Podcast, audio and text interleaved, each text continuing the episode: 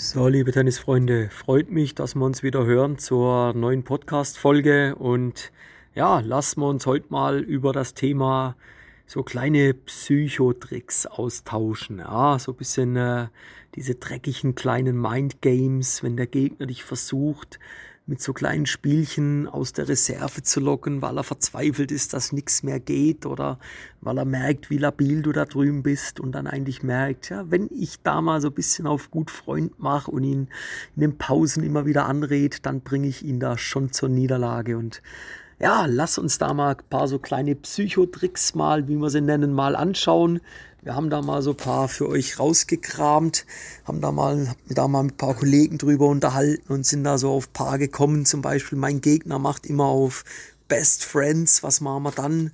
Aber auch die bösen, bösen Zuschauer, wenn sie immer unfair sind, gegen dich sind oder so ein Klassiker, der Gegner bescheißt. Oder, und das ist eigentlich mein Lieblingsteil, die über ehrgeizigen Eltern. Ja, und wenn du es mit solchen Leuten auf dem Tennisplatz zu tun hast, das ist doch das Salz in der Suppe, Leute. Und da hauen wir jetzt mal ein bisschen, ja, ein bisschen äh, Fleisch an den Knochen raus und dann, äh, ja, wisst ihr in Zukunft, wie ihr euch da verhalten könnt, sollt, müsstet, wenn ihr trotzdem als Sieger glücklich und zufrieden vom Platz gehen wollt. Und ja, fangen wir mal an mit dem ersten Teil. Mein Gegner macht immer auf gut Freund. Wie verhalte ich mich also, wenn mein Gegner oder meine Gegnerin, ja, sprechen ja immer die Frauen hier an, meint, wir sind beste Freunde, obwohl wir eigentlich noch nie was miteinander zu tun gehabt haben. Was machen wir dann? Und bringen wir es auf den Punkt. Ist meine Meinung. Ihr könnt privat die besten Freunde sein, aber im Wettkampf, da sollte euch meiner Meinung nach doch der Ehrgeiz packen und ihr wollt eurem besten Kollegen doch einfach mal zeigen, wer der Bessere ist. Oder eurer Kollegin endlich mal zeigen, Fräulein, heute bist du fällig, heute schlage ich dich zum ersten Mal. Und heute werde ich zum ersten Mal gegen dich gewinnen. Und da muss man nach doch schon, ich sage immer dazu, Privates und Sportliches trennen, Leute. Ja? Jetzt aber, wie verhalte ich mich, wenn mein Gegner während dem Match meint, wir sind Best Friends und fängt an, permanent mit dir zu reden? Und das kennt er vielleicht. Das kennt er vielleicht. Hockst da auf dem Bänkchen, willst gerade dich erholen, willst resümieren, was ist gut gegangen und so weiter. Und plötzlich fängt der an, dir irgendein Buch zu erzählen. Da denkst du, Alter, in welchem Film bist du? Und Zuerst mal müssen wir einfach festhalten, es gibt Spieler, die sind wirklich Meister da drin, den Gegner abzulenken und ihn aus dem, Konzept, und ihn aus dem Konzept zu bringen. Das ist Fakt. Die können das einfach. Und das sei ihnen ja auch nicht verübelt. Ja? Aber es ist mal Fakt, ihr habt euch über euren Spielplan Gedanken gemacht. Haben wir ja letzte Folge gehabt, wie ihr das macht. Ihr habt das alles auch ein bisschen analysiert, wie ihr da vorgehen werdet und den wollt ihr umsetzen und ihr wollt gewinnen. Ja? Wenn also euer Gegner euch permanent in den Pausen bequatscht und zuredet, nehmt euer Handtuch, legt es über den Kopf und fahrt mit eurem Pauseverhalten fort, so wie ihr es bisher immer gemacht habt und gelernt habt. Macht das. Ihr baut da wie eine Art Schutzschild gegen euch auf Ihr kriegt es gar nicht mehr mit. Schottet euch da ab. Dreh vielleicht noch provokativ den Kopf ein kleines bisschen zur Seite und das Thema ist relativ schnell gegessen. Das Problem hat dann der da drüben, der hat keinen Plan mehr, was er überhaupt machen soll. Ja, dann muss er Selbstgespräche führen oder was auch immer. Ähm, ja, wenn der Gegner euch während dem Spiel versucht, in irgendwelche Gespräche zu verwickeln, also jetzt nicht während dem Ballwechsel, weil das darf er ja nicht, ja. Aber wenn der Punkt spielt ist, empfehle ich euch dort auch einfach, dreht euch weg, geht gar nicht drauf ein und macht eure Vorbereitung auf die nächste Aufgabe, auf den nächsten Punkt wie geplant. Lasst euch da nicht ablenken. Und ihr werdet eins merken, wenn ihr eurem Gegner die kalte Schulter zeigt, wie ich dazu sage, und euch einfach mal auf eure Aufgaben konzentriert, ja, frustriert es eigentlich am Ende euren Gegner mehr, weil er merkt, seine Psychospielchen bei euch nicht anwenden zu können. Er wird abgelenkt sein von seiner Aufgabe, ihr seid aber fokussiert bei euch. Und dementsprechend seid ihr dem Sieg ja schon wieder ein kleines bisschen näher. Wichtig ist einfach zum Abschluss zu dem Punkt, lasst euch nicht ablenken. Bewahrt Ruhe, Gelassenheit, bereitet euch auf den nächsten Punkt vor, ja, und ihr werdet merken, damit wird mehr euer Gegner zur Verzweiflung getrieben, wie ihr selber. Ja, in dem Sinn habt ihr da mal einen kleinen Input, wie ihr euch verhalten könnt, wenn euer Gegner meint, er muss da mit euch auf Best Friends machen. In Zukunft seid halt nach dem Platz wieder Best Friends, aber nicht davor. Unfaire Zuschauer haben wir ja auch immer wieder. Gerade bei Turnieren sehen wir da die Eltern draußen, bei Jüngeren, da ist Rambazamba, da geht es teilweise richtig ab. Und was gibt Schlimmeres als Zuschauer, die einen während der Vorbereitungsphase permanent stören oder Zuschauer, die hinter einem hin und her laufen, immer wieder laut reden, nur um dich abzulenken oder dich in deinem Spiel beeinflussen zu wollen. Das nervt, das kotzt an. Ja? Und solche Situationen selber sehr oft erlebt und ja, möchte euch da einfach mitgeben. Auch mich hat es auch mal aus der Fassung gebracht und mein Trainer hat mir damals eigentlich dann Tipps gegeben, was man machen kann, damit man euch da nicht aus der Fassung bringt, damit ihr da weiterhin fokussiert euer Spiel spielen lasst. Ja, und nutzt doch die nächste Pause mal kurz, um mit den für euch störenden Zuschauern in den Dialog zu treten. Redet mit denen. Geh mal auf die zu, die werden teilweise erschrecken. Teilweise ist es ihnen aber auch, man nimmt es ihnen nicht übel, gar nicht bewusst, was sie da eigentlich machen. Und deshalb sagt ihnen doch mal kurz und sachlich, sie mögen sich ein bisschen leiser verhalten und damit ist die Sache okay. Jetzt gibt es aber zwei Arten von Zuschauer. Die eine Gruppe, die wirklich Zuschauer, die aber keine Ahnung haben, dass sie zu laut sind. Und das sollte eigentlich ein kurzes Gespräch ausreichen, damit du die Atmosphäre beruhigen kannst. Und dann gibt es die zweite Sorte von Zuschauer. Und das sind genau die, die wir uns jetzt noch mal ein bisschen kurz anschauen wollen. Das sind nämlich die Zuschauer, nämlich Mannschaftskollegen ab und zu, Eltern, Trainer, Spielerkollegen vom Gegner, die immer weiterreden. Ja? Die hören einfach nicht auf. So, und was kannst du jetzt machen? Geh doch beim nächsten Seitenwechsel mal auf deinen Gegenspieler, auf deinen Gegner zu und sag ihm, er soll doch mal seine Mitspieler anweisen, sich ruhiger zu verhalten. Du fühlst dich in deiner Konzentration gestört. Du hast alles gemacht, was dir in der Macht liegt. So, sollte auch das keinen Erfolg haben, weil du bist ja an einem Turnier, dann lass sie durch den anwesenden Oberschiedsrichter von der, vom Platz entfernen. Das ist legitim. Macht doch das. Haltet euch an die Regeln. Ich sage immer, du hast auf dem Platz Rechte und du hast Pflichten. Du hast das Recht, zum Oberschiedsrichter zu gehen und diese Leute vom Platz entfernen zu lassen. Du hast die Pflicht dir gegenüber, damit du nachher zufrieden vom Platz gehst, auch wenn du verloren hast, den Oberschiedsrichter zu holen und die Leute vom Platz entfernen zu lassen. Ja? Es gibt zum Beispiel auch Zuschauer, die werden ja permanent angerufen. Die arbeiten im Callcenter, Leute. Ja? Und hier bittet er doch einfach mal die Zuschauer, sich ein bisschen leiser zu verhalten und dieses überlebenswichtige Mobiltelefon auf Stumm zu stellen. Ja? Auch hier wieder, wenn die, wenn die Informationen, die ihr denen dort gebt, Leute, schaltet euer Mobiltelefon ab am Platz oder redet ein bisschen weiter hinten, nicht hilft, dann holt den Schiedsrichter, den Oberschiedsrichter und dann wird er das für euch regeln. Ja? Fassen wir das Ganze nochmal kurz zusammen. Es gibt immer wieder entweder die nicht wissenden Zuschauer oder die absichtlich störenden Mitspieler, Eltern, die euch aus der Konzentration bringen wollen. Die einen, die wissen es nicht, die werden sich auch entschuldigen. Die anderen, die müsst ihr einfach, die müsst ihr, da müsst ihr dagegen arbeiten, da müsst ihr dagegen ankämpfen. Wichtig ist, befasst euch nur sehr kurz mit denen. Im Notfall, im Zweifelsfall holt er den Oberschiedsrichter dazu am Turnier und der soll das für euch regeln. Es soll aber niemals deine Konzentration auf den nächsten Punkt, auf das Match drunter leiden und deshalb meine Empfehlung, halte die Gespräche mit den unfairen Zuschauern so kurz als irgendwie möglich. Gehen wir einen Schritt weiter. Nächster Psychotrick. Ah, seht, wir gehen da richtig geil, bohren wir richtig geil rein. Der Gegner, wo bescheißt. Und ja, die gibt's, die Sportlerinnen und Sportler, bei denen der Fairplay-Gedanke nicht verankert ist oder die so erzogen wurden.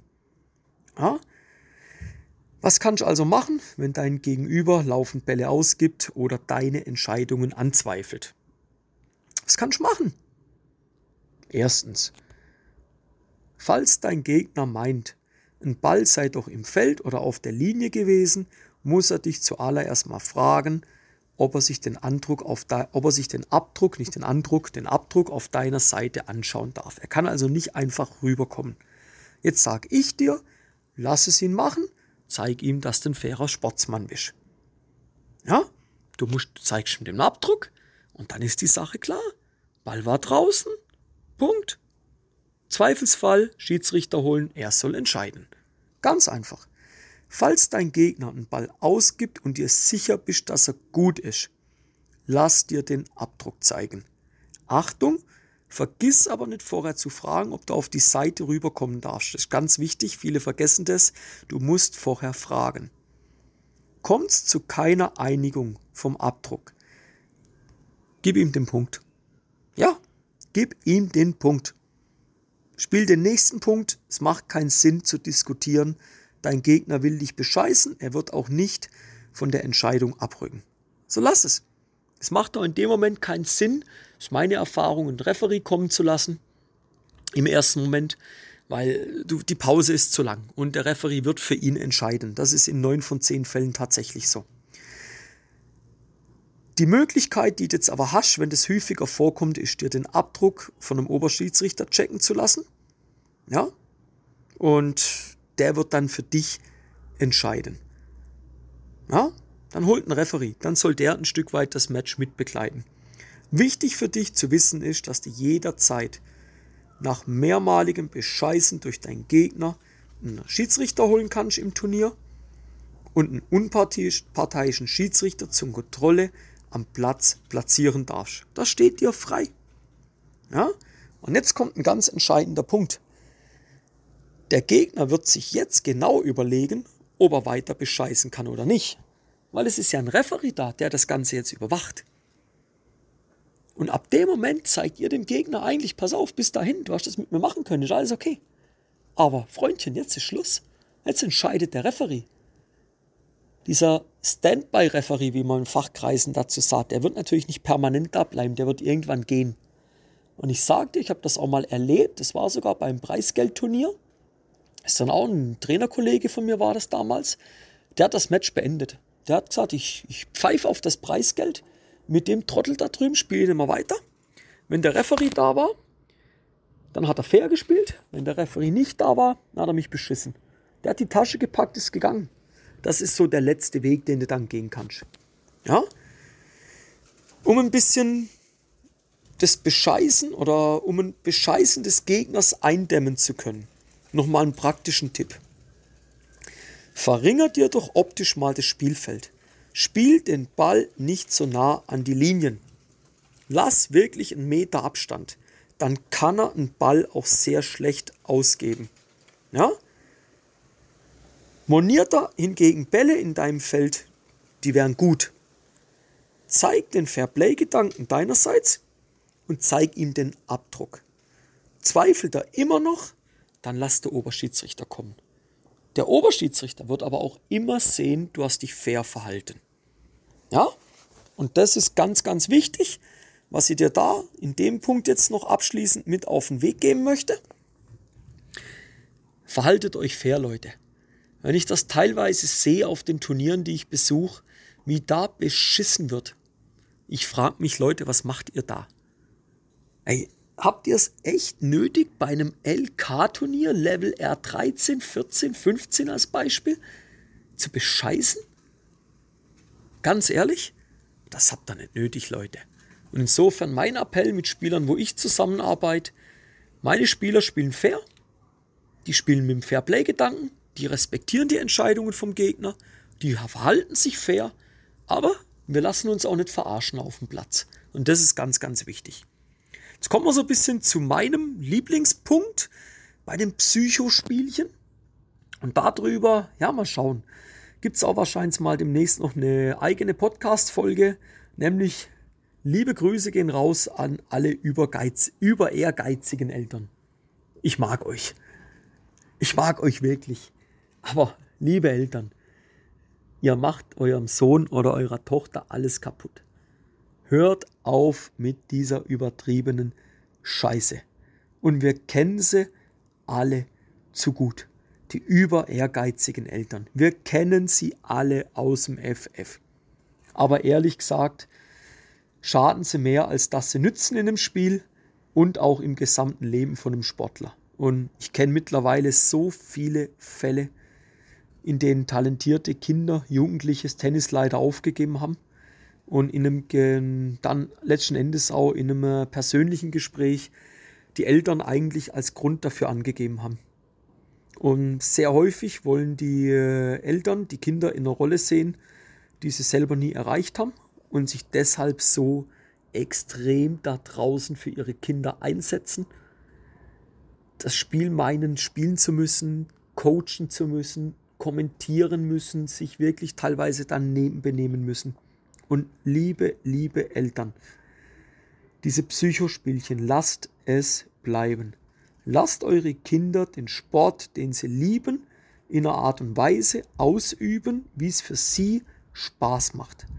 Akzeptiert auch mal ein Nein, wenn sie keine Lust haben zum Trainieren auch das ist völlig okay für einen Sportler. Wenn es zu häufig vorkommt, müssen wir drüber reden. Aber wenn es mal einmal in einem halben Jahr vorkommt und der Spieler sagt, du heute, ich habe echt keinen Bock zum Training, ich brauche eine Pause, dann macht das. Und dann fahrt euch runter. Die Eltern, euer Aufgabe ist, fördert und unterstützt eure Kinder bei dem Sport, aber übertreibt es nicht. Ja? Weil seid euch immer eins bewusst mit diesem Überehrgeiz richtet er letzten Endes mehr Schaden an, ja, als er merkt. Und ihr werdet es meistens erst dann wirklich realisieren, wenn es eigentlich schon zu spät ist. Aber wie gesagt, zu dem Thema überehrgeizige Eltern, da wird es eine separate Podcast-Folge geben, da bin ich mir ganz, ganz sicher. Und da werden wir nochmal ganz, ganz tief und auch mal richtig Real Talk-mäßig drauf reingehen. Aber auch diese Psychospielchen von über ehrgeizigen Eltern da hinten, lasst's bleiben. Lasst es einfach bleiben. Leute, Tennis ist so ein schöner Sport. Das hat's nicht wert, dass man da mit irgendwelchen Psychospielchen à la bescheißen oder Handyklingel permanent, dass man das permanent da draußen brauchen. Ne? Das haben wir nicht nötig. Und in dem Sinn war ein kleiner Einblick in die Psychowelt, was da so teilweise auf dem Platz getrieben wird. Und ja, hoffe, dass ihr, wie gesagt, da nicht dazu gehört. Und vielleicht hat es den einen oder anderen jetzt doch erwischt. Da macht euch mal Gedanken, ob ihr diese Spielchen so weiterführen wollt. Und in dem Sinn bleibt mir nichts anderes übrig, als euch darauf aufmerksam zu machen, wer mal sagt, ja, der Timo, das ist echt geil, was der rauslässt und wie ist das mit dem eigentlich eins zu eins zu arbeiten, wie arbeite ich mit dem am Platz, sag mal, wie kann ich mit dem eigentlich mein Spiel aufs nächste Level bringen Leute, ganz einfach. Meldet euch über meine Homepage www.timoschwarzmeier.com. Da könnt ihr euch einen Beratungstermin sichern und dann werden wir mal schauen, wie wir dir helfen können, ob wir dir helfen können und ja, was so deine Ziele sind, ob das für eine Zusammenarbeit harmonieren tut. Und ja, in dem Sinn meldet euch gerne für einen Kontakt. Dann schauen wir, wie wir euch da helfen können. Und ansonsten äh, Podcast-Kanal abonnieren, gerne weiterverteilen an die Kollegen, dass die da auch noch reinhören, dass sie da auch mal ein bisschen äh, größeres Know-how noch mit auf den Weg kriegen. YouTube-Kanal abonnieren, dann Facebook-Gruppe, mehr Siege als ehrgeiziger Tennisspieler, dürft ihr gerne auch beitreten. Links findet ihr alles unten in den Show Notes. Und in dem Sinn hören wir uns in der nächsten Podcast-Folge. Bis dann, euer Timo von Tennis Tactics.